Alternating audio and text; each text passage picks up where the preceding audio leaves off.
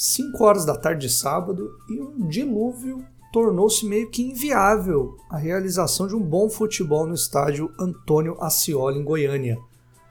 O panorama do jogo foi basicamente este: né? a bola não corria, os jogadores não corriam, né? os jogadores deslizavam em campo, não só do Santos, mas como também do Atlético Goianiense, o que de fato inviabilizou a realização de uma boa partida de futebol.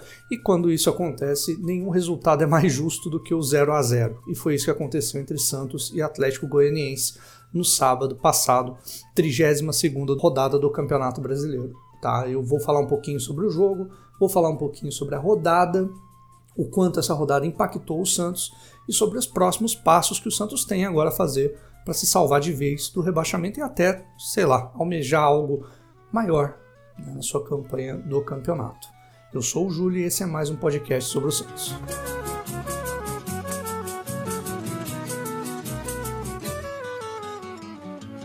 Então vamos lá falar um pouquinho sobre a partida né, o jogo aconteceu, como eu disse, no sábado, válido pela 32ª rodada do Campeonato Brasileiro, e o Santos tinha ali na, na manga o compromisso de sair com pelo menos um empate nessa partida.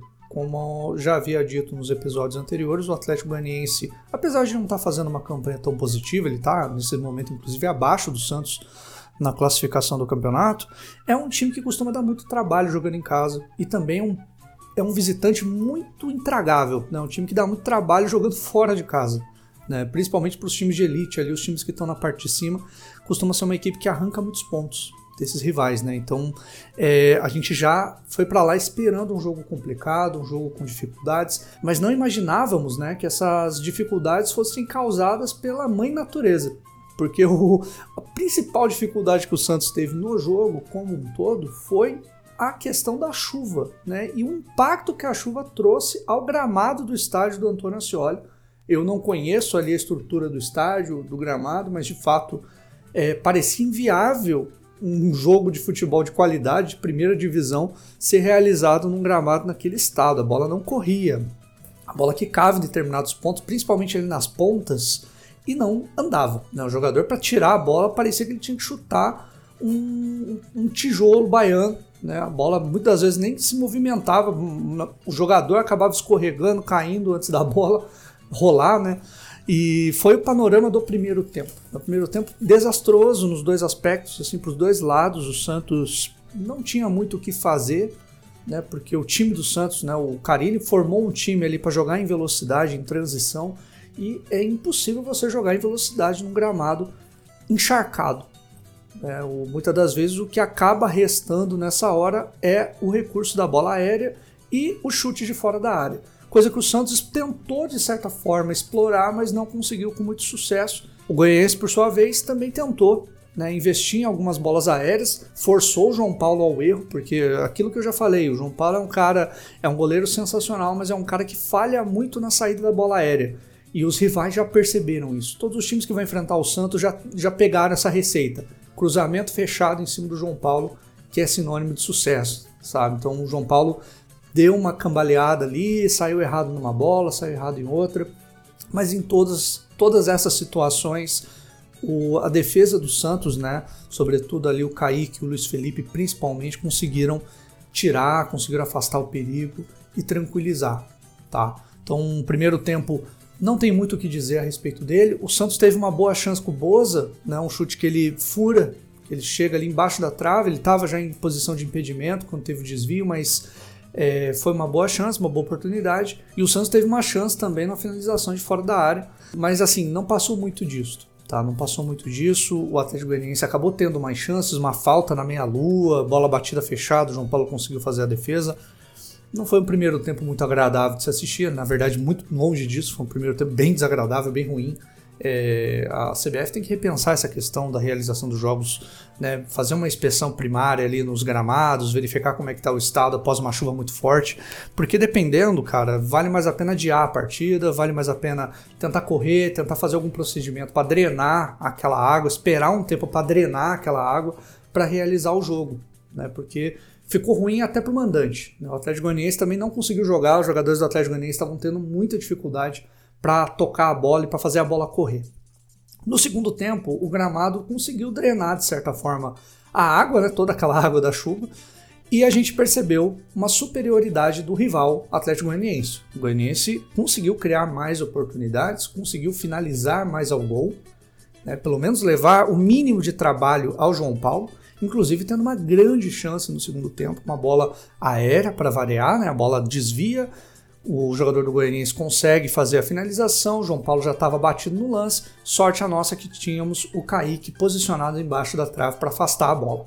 Então, o Kaique, herói do jogo, está fora do próximo jogo, tomou o terceiro amarelo, está suspenso para o jogo contra a Chape.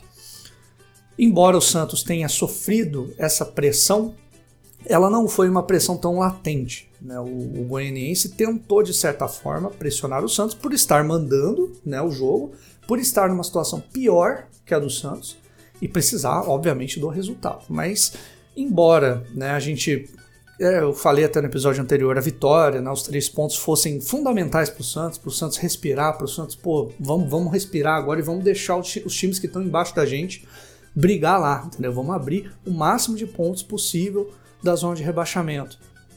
O empate acabou não sendo um mau resultado para o Santos. Né? A gente até nos palpites eu tinha jogado o empate como um cenário mais complicado, um cenário que o Santos vai ter, vai ter que trabalhar mais ali com estatística, com probabilidades para as próximas rodadas, mas o empate acabou não sendo um mau resultado. Saímos com um ponto importante, né, mais um ponto conquistado fora de casa. O Santos tem muita dificuldade para vencer fora de casa, a gente sabe disso.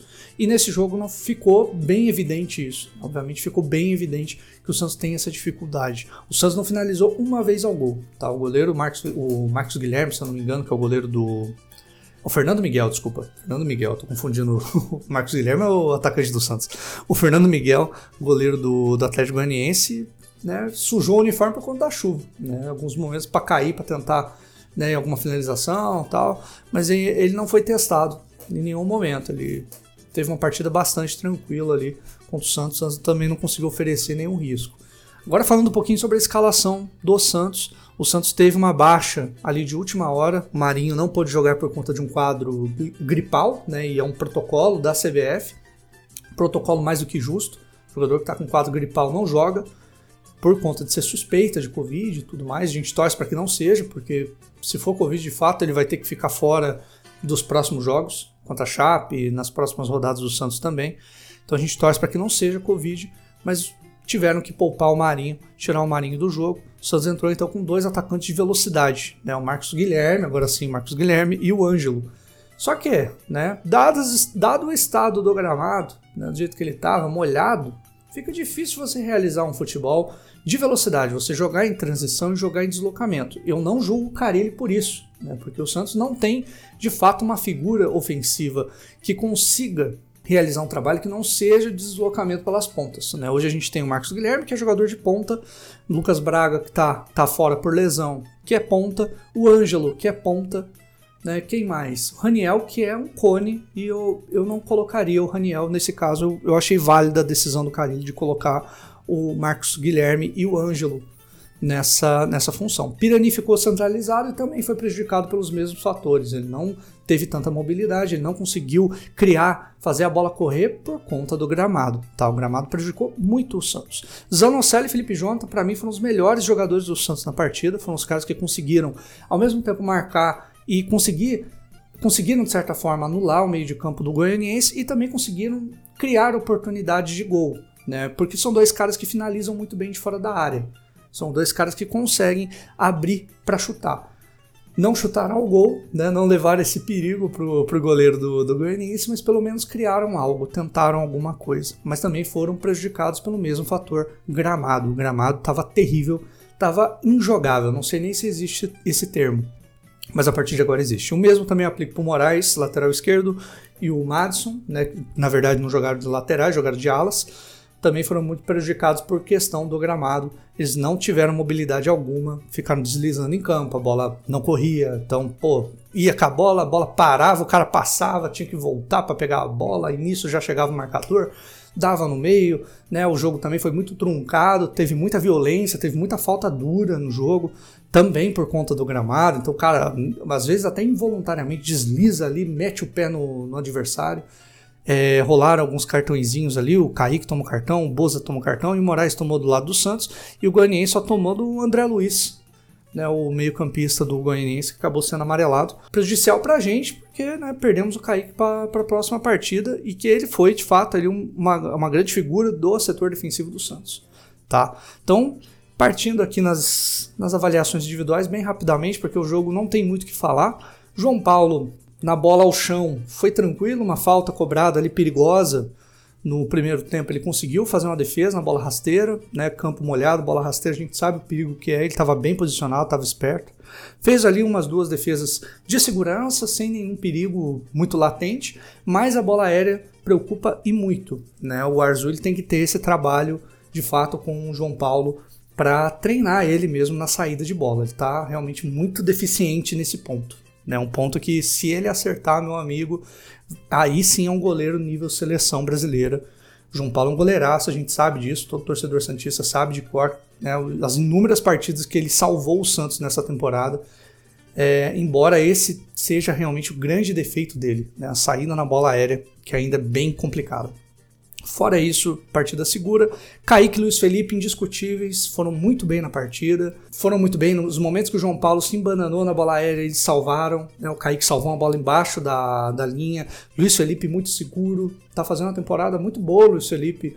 Né, eu criticava muito o futebol dele. É um jogador que eu não concordava em permanecer no Santos. Eu, eu queria muito que o Santos vendesse o Luiz Felipe, mas hoje eu vejo uma possibilidade de, de, setor defensivo ali, um trio defensivo de Kaique, Luiz Felipe e Velasquez que pode trazer benefícios muito bons para o Santos, com o Carilli comandando. O Carilli é um cara que sabe mexer com a defesa de fato, né? Você vê a evolução do Santos no setor defensivo. A quantidade de gols que o Santos tem tomado, não tem tomado, melhor dizendo, né? E as bolas que o Santos também está evitando, bolas aéreas, né? Se a gente corrigir esse ponto do, da saída do goleiro, vai ficar top de bola, vai ficar sensacional. Top de bola é um termo muito estranho. Danilo Boza, já embora né, o time tenha saído ali com 0 a 0 ele foi bastante, bastante testado contra o Ronald, jogador do Atlético Goianiense. Deu muito trabalho pro, pro Boza, tá? Mas assim, é um garoto, né? Um cara novo, o Santos contratou recentemente.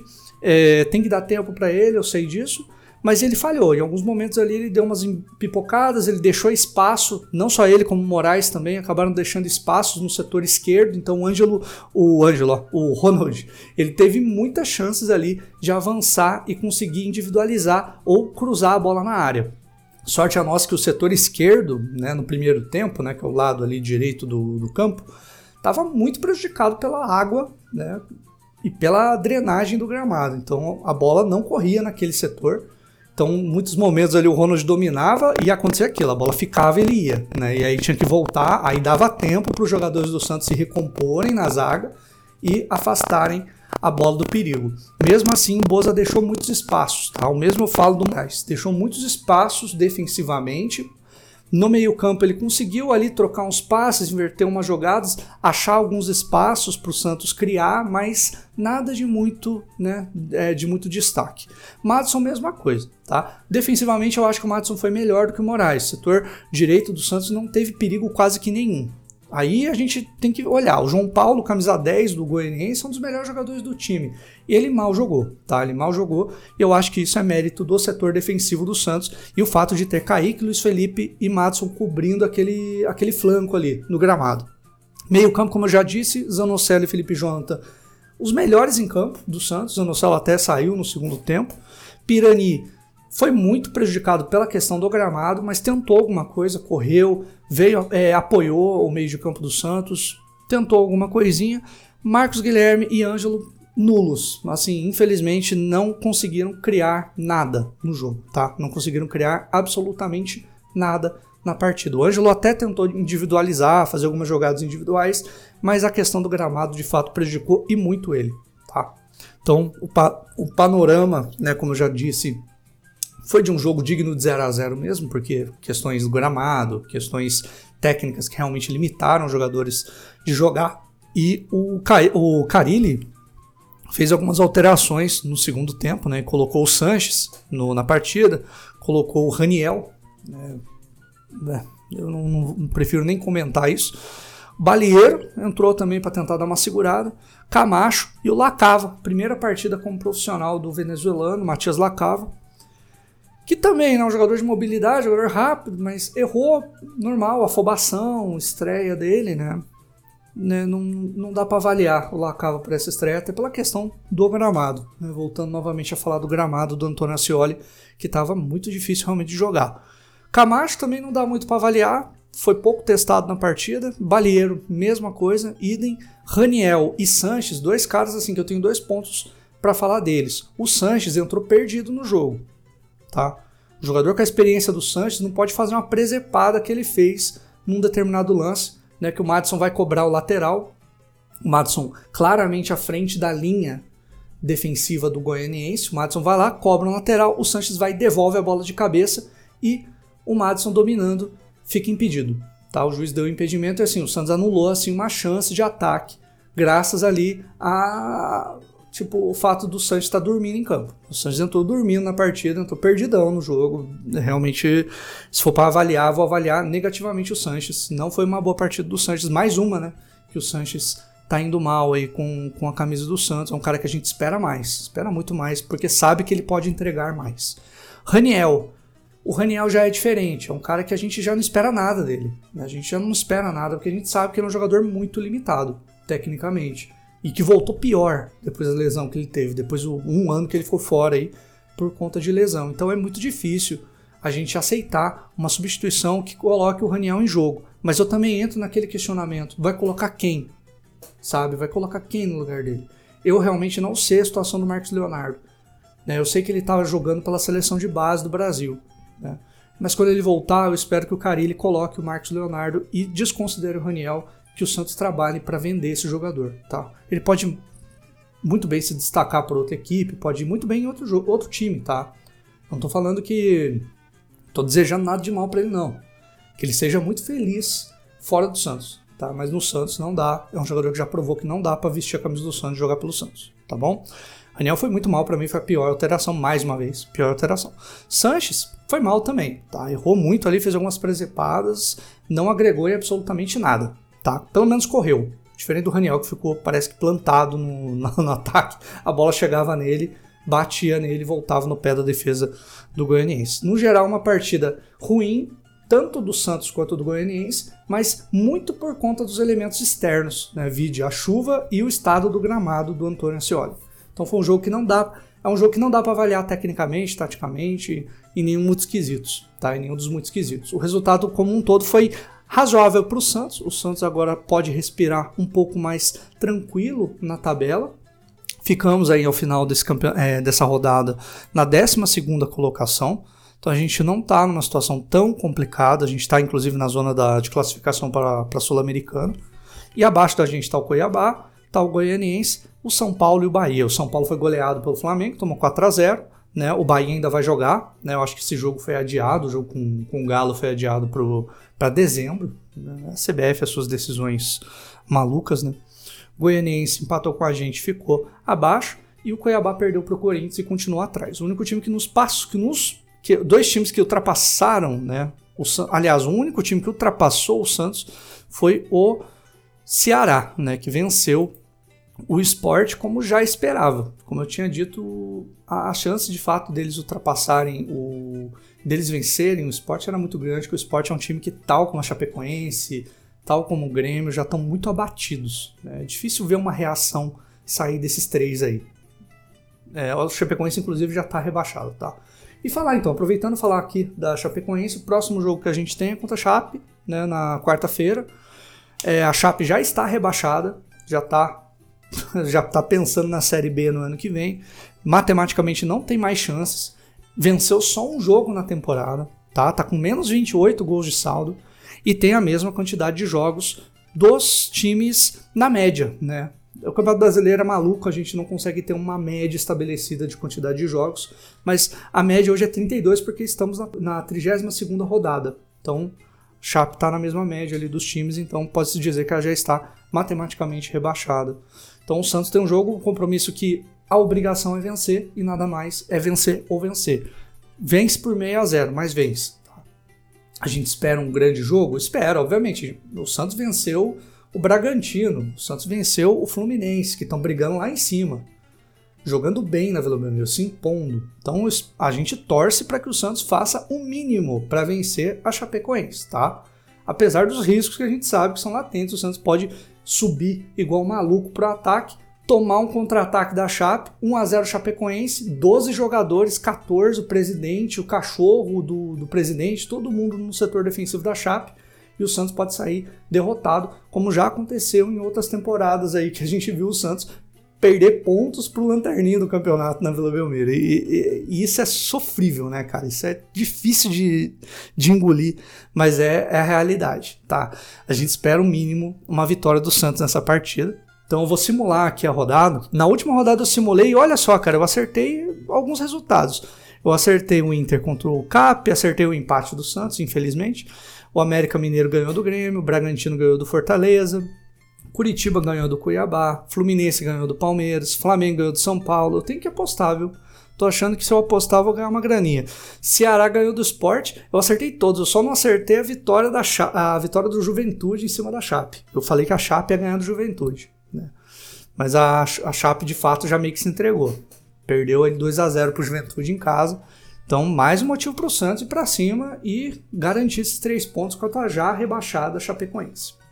Então vamos fazer a simulação aqui da 33 rodada, né? Dado que o Santos começa essa rodada na 12 colocação, o Flamengo vai pegar o Corinthians e eu dou uma vitória aqui do Flamengo por 3 a 0 porque né, depois que eles fizeram com o São Paulo na, nesse domingo. Palmeiras e São Paulo, São Paulo tá muito abatido, tá? Eu vou colocar a vitória do Palmeiras, 2 a 1 Santos Chapecoense, eu vou manter um palpite que eu já tinha até é, pensado de 3 a 1 para o Santos. Né? O Santos vai para cima e a Chape não tem nada a perder. Sabe que o Santos não é, dá alguns vacilos ali na bola aérea, então chance da Chape fazer um golzinho, mas o Santos eu acho que faz pelo menos mais de dois gols nessa partida. 3 a 1 para o Santos. América Mineiro e Atlético Goianiense é um confronto ali de dois times que estão próximos ao Santos na tabela.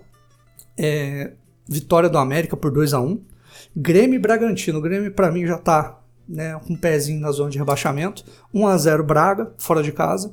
Fortaleza e Ceará, clássico. Eu vou colocar um empate 1 a 1 Eu... Clássico é clássico, né, gente? Derby ali, a gente sabe quando é, quanto é pegado esse jogo para essas duas equipes. Esporte Bahia, outro confronto direto. Né? Você vê a quantidade de confrontos diretos que temos nessa rodada do campeonato. vou colocar um empate também, 1 a 1 Atlético Paranaense e Galo o Atlético Paranaense talvez tenha alguma chance ali de vencer, mas eu acho que vai dar galo por 2 a 1 Juventude Fluminense, o Juventude venceu fora de casa, então ele vai para cima do Flu e vence por 1 a 0 aqui no meu nas minhas previsões.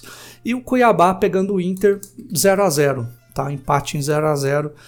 Fazendo esses palpites aqui, o Santos terminaria essa rodada uma posição acima na 11 colocação com 42 pontos. Teríamos aí 10 vitórias e aí uma situação muito mais tranquila na tabela, tá? O primeiro time da zona de rebaixamento é o Bahia e o último time fora ali da zona de rebaixamento é o São Paulo com 38 pontos. Então, então quem vai ter que se preocupar mais ali é o São Paulo. O Santos já, abre, já abre ali 39, 40, 41, 42, 4 pontos de vantagem. Então teríamos aí uma rodada para respirar. Visto até que na outra rodada o Santos vai pegar o Corinthians na Arena Corinthians. Então um jogo difícil. Então o Santos teria uma rodada bem favorável para se distanciar do risco de rebaixamento. Tá? Então vamos acreditar aí que o Marinho volte, vamos torcer para que o Marinho volte, vamos torcer também para que a gente tenha aí o retorno do Lucas Braga, que é um cara que está jogando muito bem, é um cara que está atuando muito bem, e que o Santos consiga fazer uma boa partida contra a Chapecoense, tá bom? E aí, é aquilo, né? O jogo vai ser, eu acredito que na quarta-feira, quinta-feira eu libero o episódio falando sobre a partida, tá? Forte abraço a todos vocês aí, até a próxima então. 找找。